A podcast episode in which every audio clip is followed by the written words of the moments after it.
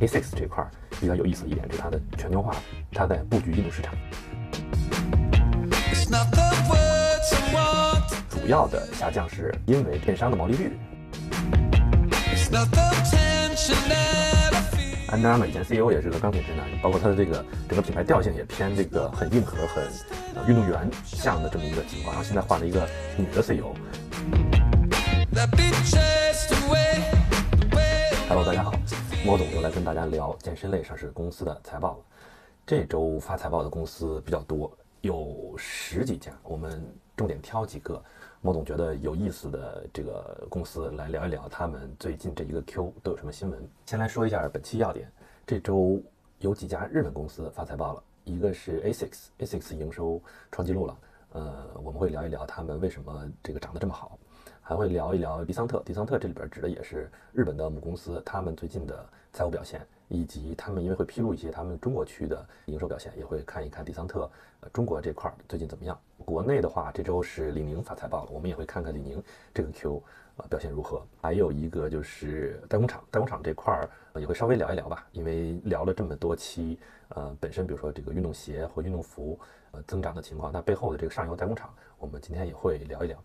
还会聊一聊这个美国这边就是 Under Armour，Under Armour 它那个换 CEO 了。他们这个 Q 有什么新的动作？这是 Under Armour，然后还会聊一家是这个呃 Saucony，Saucony 这个跑步鞋它的母公司，然后最近股价也是一直在连续的下跌，会聊一聊这个公司最近是怎么回事儿，然后最后还会聊一下这个。功能饮，功能饮这个上周啊剧透了一下，这周这个燃力士 Celsius 会发财报，他们这周发了财报之后，股价又暴涨，这也会聊一聊他们的这个营收情况。每次我们先提前要声明一下，这个聊的只是公司的一些呃财报啦和他们的运营情况，并不是投资建议，啊，投资有风险，入市需谨慎。好，我们先来看看运动鞋服吧。运动鞋服这块儿，因为这周发财报的公司比较多，我们就按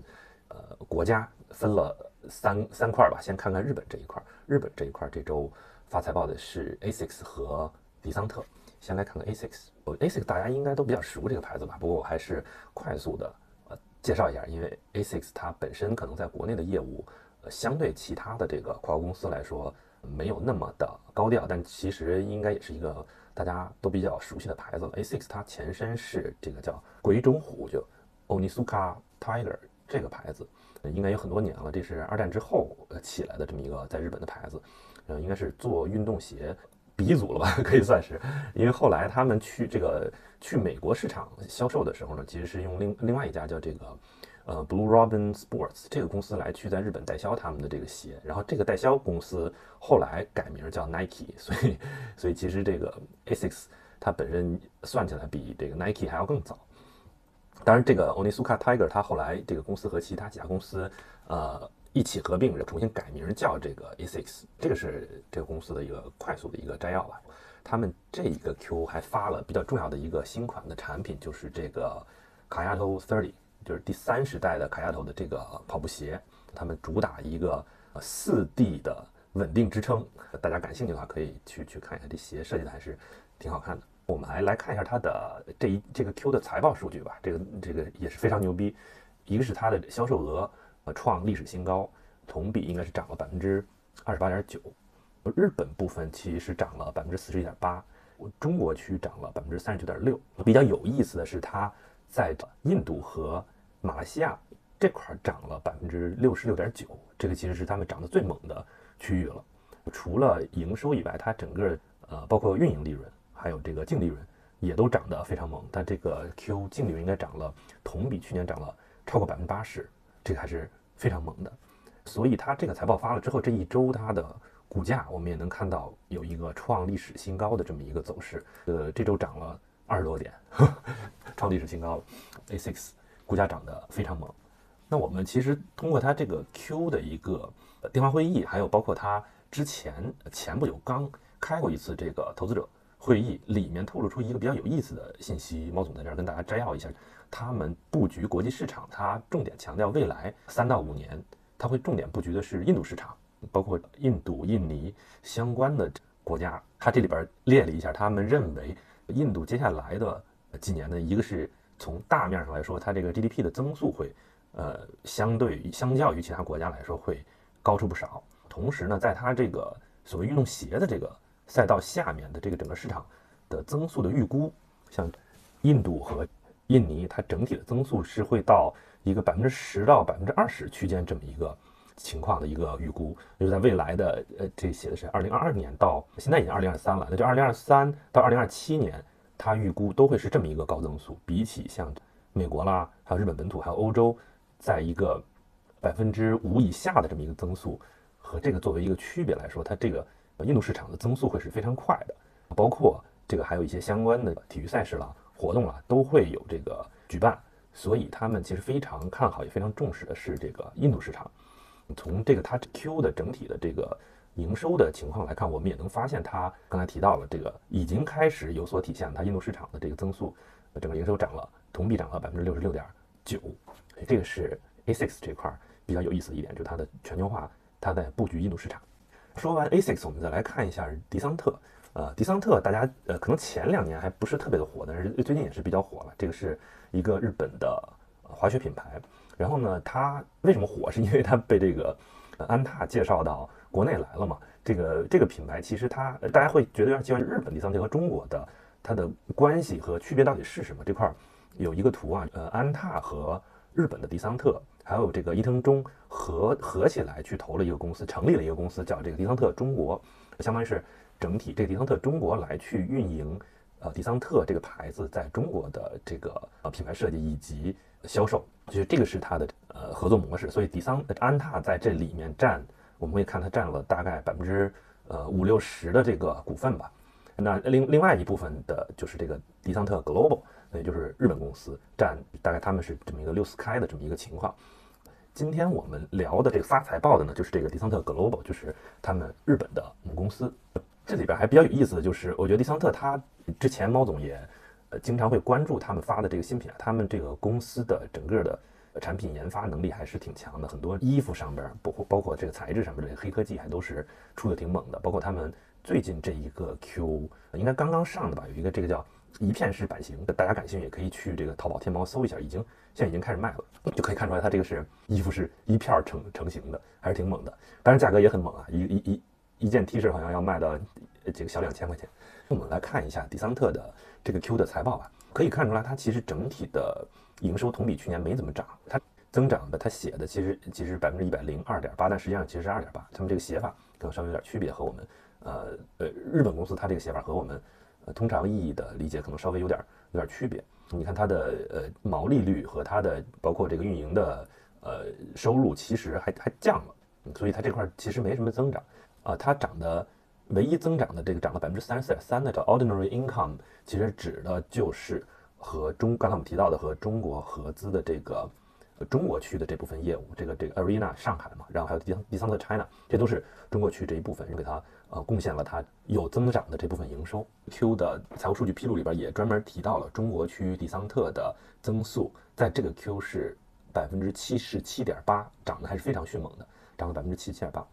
同时啊，他们管理层还预估了一下，预估了一下这个整个全年，我们可以看到绿色的部分应该是这个 Q 大概乘四吧，也就是说他们预估这一年在迪桑特中国的中国区的业务应该是会维持现在的这个。迅猛的这个势头和去年同比全年有可能都是涨百分之七八十的这么一个趋势。那这个是管理层预估迪桑特中国这一块非常猛的这么一个增速。看完呃日本，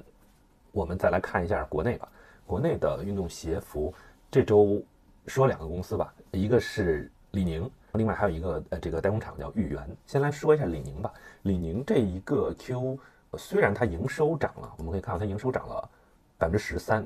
但是，呃，猫总用了一个词儿叫“增收不增利”，它实际上它这个利润还跌了，可以看到它叫运营运营利润其实还往下跌了这个六点四个点，呃，所以它这个 Q 其实呃没严格意义上来说不算是有比较好的一个增长。他们也提到了这个主要的下降是因为电商的毛利率跌了一个百分点，对，我们可以理解为它电商这块清库存可能。这个影响了它的这个利润，在在网上卖的可能卖的更便宜了吧，清库存，所以这个是它一个点。另外一个点就是我们可以看到它这个其他收入这一块其实比去年少了很多。那这个其他收入，毛总查了一下那个财报的相关内容啊，其实就是他们在去年的时候可能有更多的这个呃政府补贴，那今年没那么多补贴了，就这疫情期间的补贴也降了不少。所以呃，疫情期间的补贴的减少，以及他们电商方面的呃打折，呃，整体造成了它这个虽然收入提升了，但是它的利润是往下降的。这个是它这个 Q 的财务表现。李宁这块这个 Q 还有另外一件事儿是，呃，比较重要需要说一下的，就是它旗下的一个公新的公司在港股上市，叫非凡领悦啊，这么一家公司，我们可以看到它股权结构，李宁家族其实约占它呃百分之六十四的呃股份。这家非凡领悦可以看到它旗下呃有很多品牌啊，其实有一些应该是我们大家也比较熟悉，比如 Clark Clark 应该是相对来说。更出名一点吧，也是一个卖休闲鞋的这么一个英国的一个牌子，然后还有一些其他的牌子，大家可能应该都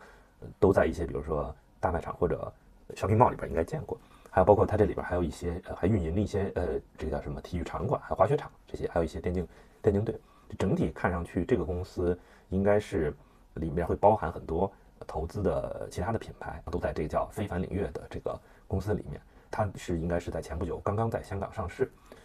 它在上市的时候披露的这个资料里边也显示，它这个目前来说，这它旗下这么多的这个品牌里边，主要最主要的营收还是在二零二二年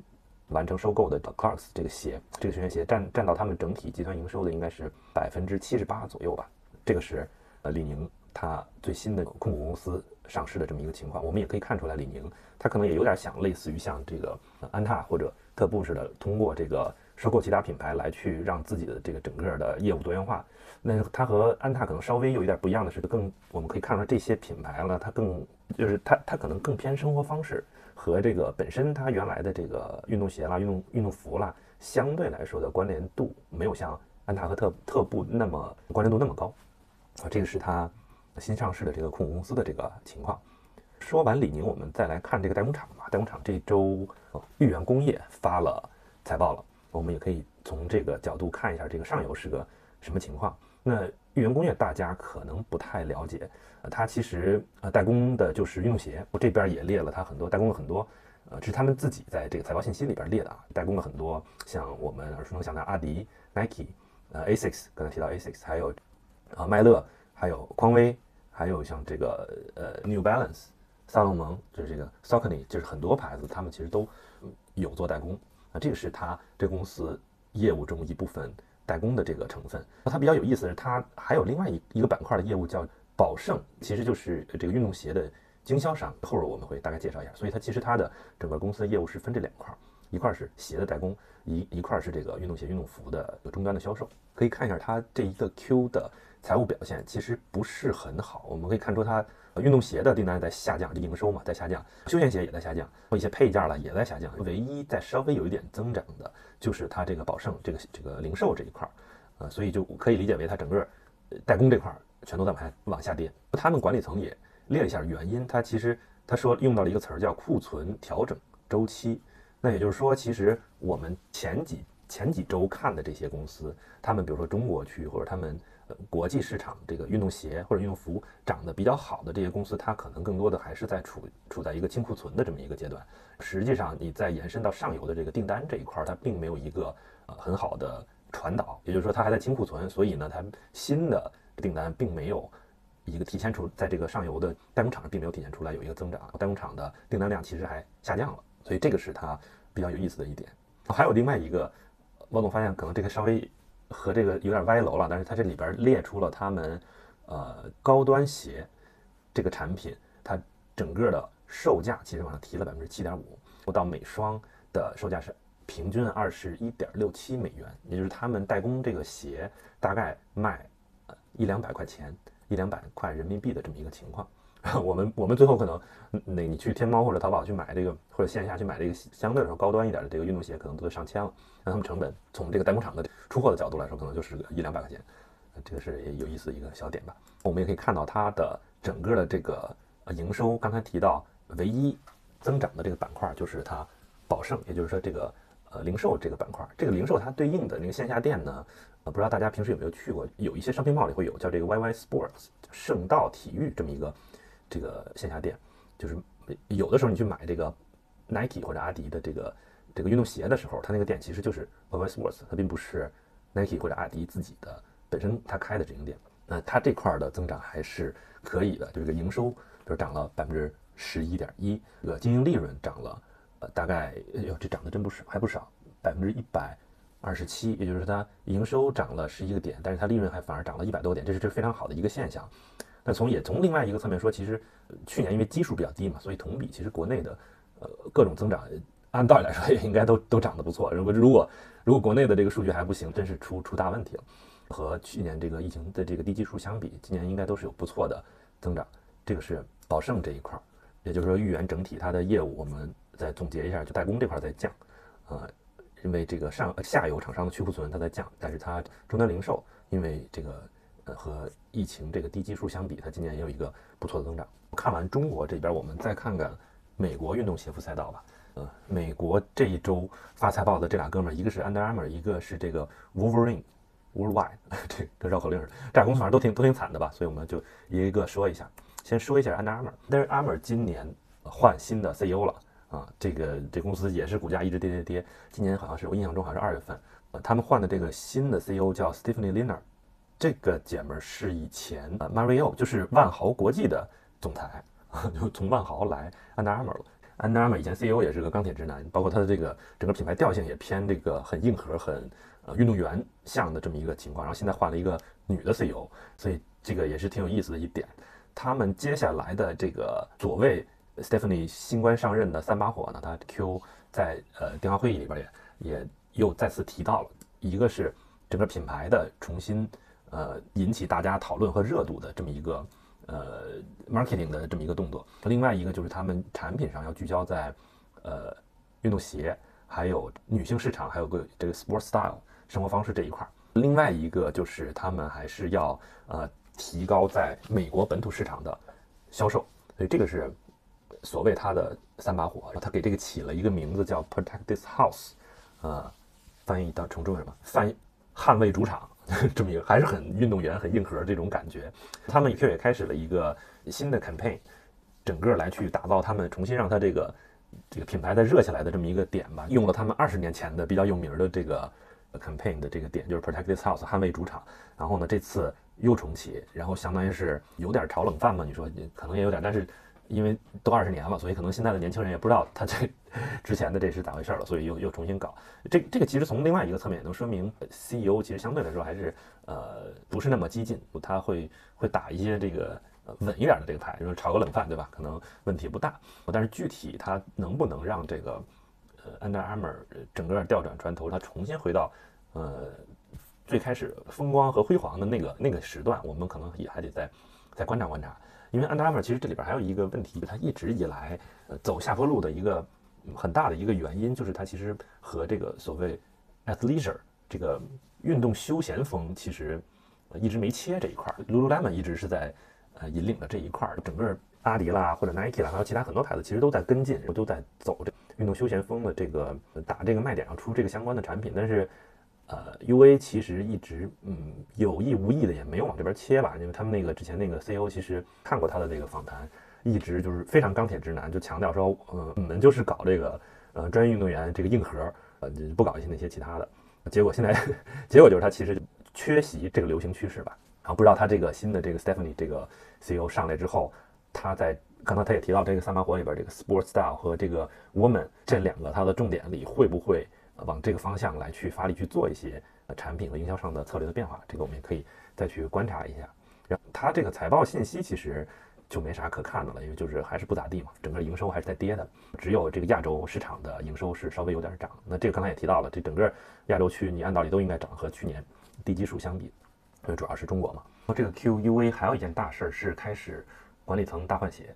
呃，这个 Stephanie 新的 CEO 在这次电话会议里也提到了他，呃，比如把他以前的老同事搞过来，这个 Tim Dosh 搞过来作为这个 Key Consumer Officer，然后还招了一个以前 PayPal 的一个一个人叫 Amanda Miller 来去做 CCO Chief Communication Officer，然后包括还有一些老的员工，像这个就是 C C 字头的这个 CPO Chief Product Officer，还有这个 Chief Supply Chain Officer 都。撤了，这个也要准备换人，而且新的这个对应的这个岗位的负责人也还没招到，所以这个他们相当于是 CEO 新的 CEO 上任之后，整个管理团队开始发生一些变化，这个也是 Under Armour 这一个 Q 比较重要的一个事情。然后看完 Under Armour，我们再来看另外一家呃公司，这家公司叫 Wolverine Worldwide。这个公司也是呃挺挺神奇的一个公司，就是呃国内大家可能不太了解这公司名字，但它旗下其实牌子还都呃比较火。一个国内有能买到的这个叫耐乐啊，一个户外户外这个运动鞋的一个一个一个牌子，还有包括在跑圈可能比较火的这个 Saucony 索康尼这个牌子，还有一个英国的这个 Sweaty Betty，有点像 Lululemon 那种女士瑜伽服的这个品牌啊，这个是都在这个 Wolverine 这个公司旗下。包括还有可能在在在老牌也是那个 Hush Puppies，就那个狗，可能一些商品帽里边还能看到吧。就是这些这些牌子其实都是在这个公司旗下的。它这个中文叫啥？呃，沃尔佛森，这公司名也挺难念的。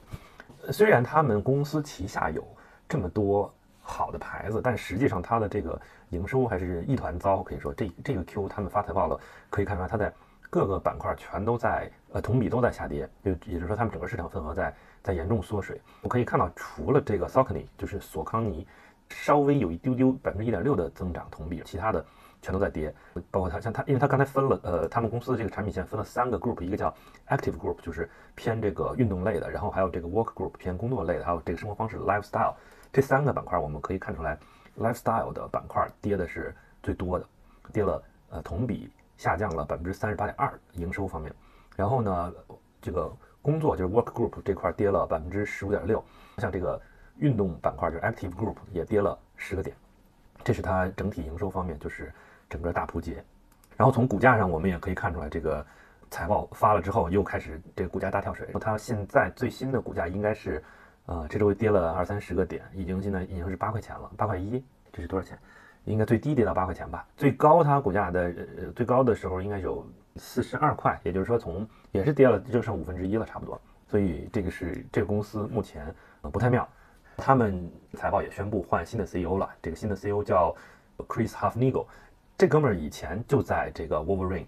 他去负责的是他 Active 板块的这个像麦乐和这个呃 Saucony 这个品牌是这哥们儿负责的。然后他现在相当于整个升官了，然后去做 CEO 了。他们这个 Q 也在财这个电话会议里边也提到了，他接下来。新官上任，他可能主要做的是聚焦在这个 active 和 work groups，就是他这个运动和工作相关的这个板块的品牌上面，会把这个偏这个 lifestyle 的，像呃有一个叫什么 cats 这个牌儿给它卖掉，准备是卖掉，包括像会呃重新去安排它的这个公司内部的资源，去优先去支持这还在增长的这些牌子，主要可能就是指的是这个这个麦乐，还有索康尼，还有 Sweaty Betty 这些牌子，这是这个呃 Wolverine 这个 Q 他们的。呃，一些新闻，我们再稍微再多说一下这个 Saucony 吧，索康尼这块，因为这牌子现在也在国内有卖的，而且呃，据说这猫总没有买过他们的跑鞋，以前若干年前我买过一个他的那个休闲鞋，但是他可能更有名的是他在跑圈的这个跑鞋会比较有名，是说什么是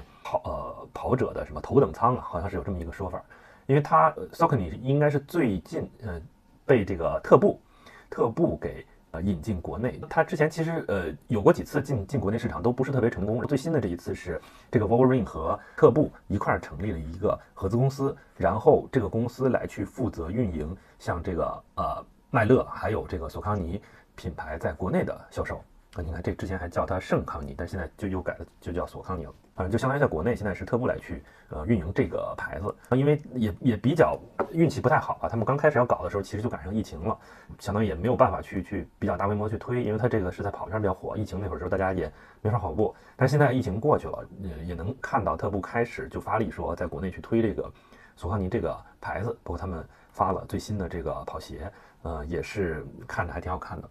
这个牌子呢，但是通过从这个 Wolverine 的角度啊，它其实在说说整体来看，索康尼其实的市占率有所降低，这块也提到了，这个他电话会议里边也说到了，他现在目前来说是在流失市场份额的这么一个状态，呃，这个可能也是接下来这个公司它管理层要去改变的一个趋势吧。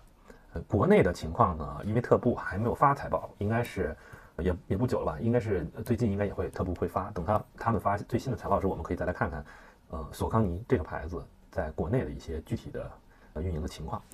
这个说完，我们最后再说一下功能隐赛道吧。功能饮赛道这次上周也剧透了，要说这个 Celsius，国内叫燃力士啊，就在天猫和淘宝你搜的话，应该也能搜到他们的这个旗舰店。他们就是卖能量饮的，但是它这个能量饮它自己定位啊，定位它和其他能量饮的区别，他提到了就是说，呃，比如说最最传统的这个能量饮，像这个魔爪还有这个红牛叫呃 conventional energy，就是就是一些比较老牌的这个能量饮。